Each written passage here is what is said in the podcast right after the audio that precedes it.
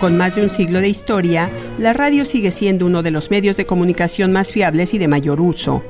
A lo largo de los años ha ofrecido un acceso rápido y asequible a la información en tiempo real y una cobertura profesional sobre asuntos de interés público, además de ayudar a garantizar la educación y el entretenimiento a distancia.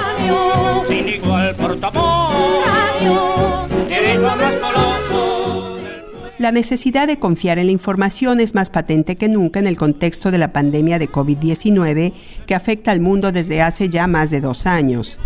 Y es esta urgencia de veracidad la que da a la radio un papel prominente en el combate a la emergencia frente a la avalancha de contenidos falsos que circulan sin control en Internet y las redes sociales en estas épocas de COVID y con todo lo que ha sucedido en el mundo, ha habido mucho contenido falso circulando, especialmente en las redes sociales, y los oyentes y la gente en general se ha dado cuenta que la información correcta es una cuestión a veces de vida o muerte. Ella es Mirta Lourenzo, jefa de la sección de Desarrollo de los Medios y Educación a los Medios y a la Información de la UNESCO. Mirta es también la coordinadora de las actividades del Día Mundial de la Radio, una jornada celebrada cada 13 de febrero para conmemorar la fundación de la Radio de las Naciones Unidas en 1946. Con el lema Sí a la radio, sí a la confianza, este año la UNESCO quiere destacar que la gente espera de los medios información fiable y precisa que sea de utilidad pública.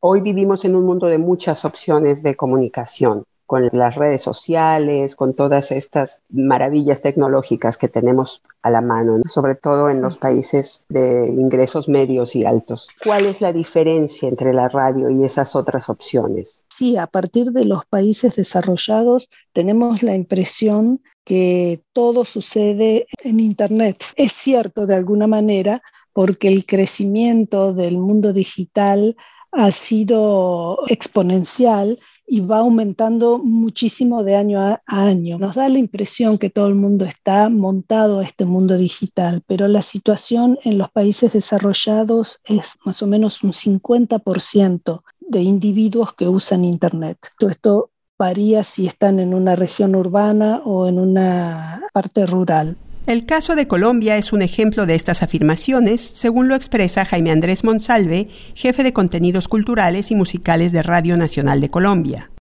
Colombia ha sido un país radial a lo largo de su historia debido, pues, entre otras, a su geografía muy escarpada. Es el único medio de comunicación que podía estar en todos los hogares en determinado momento y siempre de manera portátil. Todavía hay que decir, el alcance de Internet en Colombia es incipiente si hay una democratización en las redes, todavía no la hay, digamos, en la cobertura. Hasta que eso no ocurra, la radio va a seguir siendo, digamos, ese pionero en región. Además, la radio ofrece la posibilidad de desempeñar alguna otra actividad mientras escucha y nos puede acompañar a casi todas partes. Sigue siendo una compañía muy eh, esencial para cada uno de nosotros, cual sea la profesión o el estilo de vida que tengamos.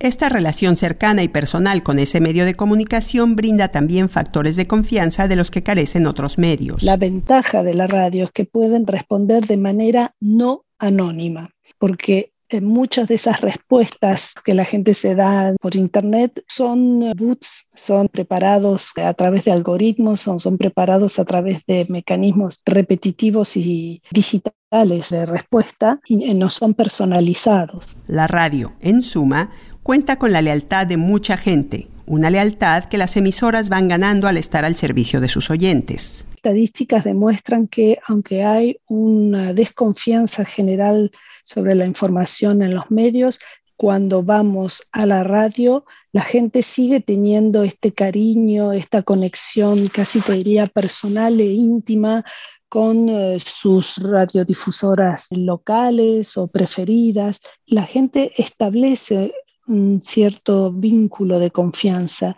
le tienen lealtad a aquellas emisoras que tratan de sus preocupaciones, de su vida cotidiana o de su música preferida. Conscientes de la confianza del público, las emisoras radiales reaccionaron muy rápido cuando surgió la pandemia y empezaron a difundir información de la Organización Mundial de la Salud cuñas para alertar a la población. Todas las vacunas COVID-19 se han probado exhaustivamente y ofrecen un alto grado de protección. Tous les vaccins contre la COVID-19 ont été testés de manière approfondie et tous تم اختبار جميع لقاحات كوفيد-19 على نطاق واسع وتوفر جميعها All the COVID-19 vaccines have been thoroughly tested. As vacinas contra a Covid-19 passaram por todas as fases de teste. covid 19 жердің түкпір-түкпіріне таралуын жалғастыруда Отслеживание контактов. COVID-19 продолжает распространяться по планете.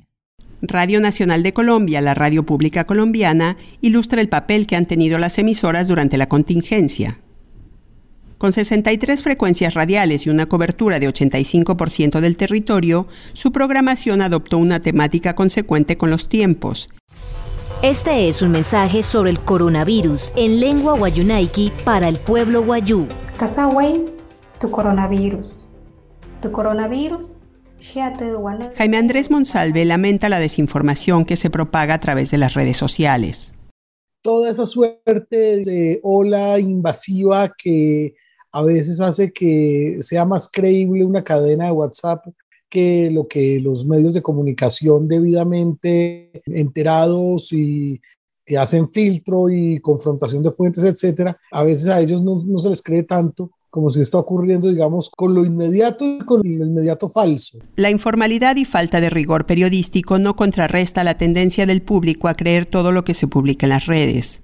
El jefe de contenidos de Radio Nacional de Colombia atribuye en parte esta falta de confianza a la facilidad con que se puede llegar con una información falsa a toda una comunidad, muchas veces proveniente de fuentes con intereses propios o creados.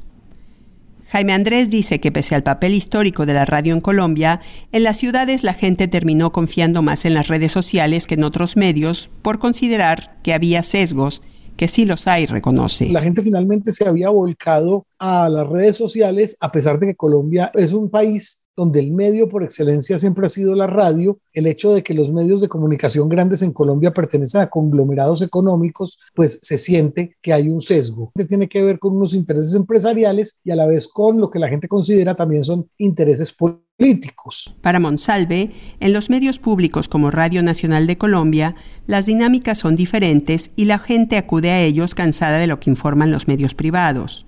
Durante la pandemia, la radio pública ha cobrado un viso pedagógico muy importante. Que la gente primero entienda, digamos, cuando arrancó la pandemia, que entienda la importancia de cumplir a rajatabla con las reglas que se nos habían impuesto, que tenía que ver con un confinamiento, con no salir de casa, sino a lo estrictamente necesario, etcétera. Me parece que hubo una pedagogía muy importante por parte de la radio y en específico de la radio pública porque eso llegara a quedar pues fragado en las mentes de la gente. Luego, cuando el confinamiento obligó a los niños a quedarse en casa y tomar clases virtuales, dedicó algunas de sus franjas a hacer refuerzos educativos. Esta primera reacción se ha ido transformando. En este momento seguimos pues nosotros a partir de lo que tiene que ver con la producción al aire, las promos, recordándole a la gente la necesidad de seguir protegiéndonos. En los últimos um, tiempos nos estamos dedicando pues a seguir generando una suerte de pedagogía donde se le explica a la gente la necesidad de no bajar la guardia, que si bien la situación social se ha normalizado hasta cierto punto, no podemos dejar de usar el tapabocas, ni de lavarnos las manos, ni de mantener una distancia en lo social. Desde sus primeras transmisiones a principios del siglo XX, la radio ha evolucionado a la par del mundo, manteniendo siempre una vocación de servir e informar a sus audiencias y ha conseguido llegar a todos los rincones del planeta en parte gracias a su ubicuidad.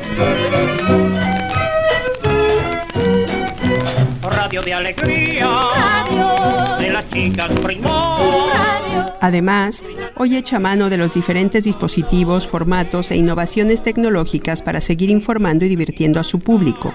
Los podcasts y los sitios web multimedia son un ejemplo. Para celebrar su día e interactuar con sus oyentes, las radiodifusoras realizan este año diversas actividades que incluyen visitas a sus instalaciones, segmentos dedicados a explicar su producción, programas alusivos al efeméride y horas de historia y nostalgia, franjas musicales, exposiciones especiales y demás. Jaime Andrés detalla que entre las actividades del día, Radio Nacional de Colombia contará con la participación de personajes importantes de la actualidad radial colombiana para hablar un poco sobre el tema de la confianza, para que ellos nos cuenten cómo realmente ha sido tan complicado seguir manteniendo un tema de credibilidad importante en medio de todo ese mare magnum de información falsa o verdadera no comprobada, lo que sea, pero cómo de verdad eh, la gente deja de creer en los medios de comunicación en cierto momento para creer en las fake news. Y como plato fuerte de la celebración, hará una exposición conjunta con el Museo Nacional de Colombia y la Dependencia de Archivística de la propia radio de piezas relacionadas con la radionovela mexicana Calimán, el superhéroe que marcó una época en Colombia y en muchos otros países de América Latina. Calimán, el hombre increíble, vuelve muy pronto. Quien domina la mente, lo domina todo. Serenidad, serenidad y paciencia. Mucha paciencia. Mujer un tierno madrigal. Carla García, Naciones Unidas, Nueva York.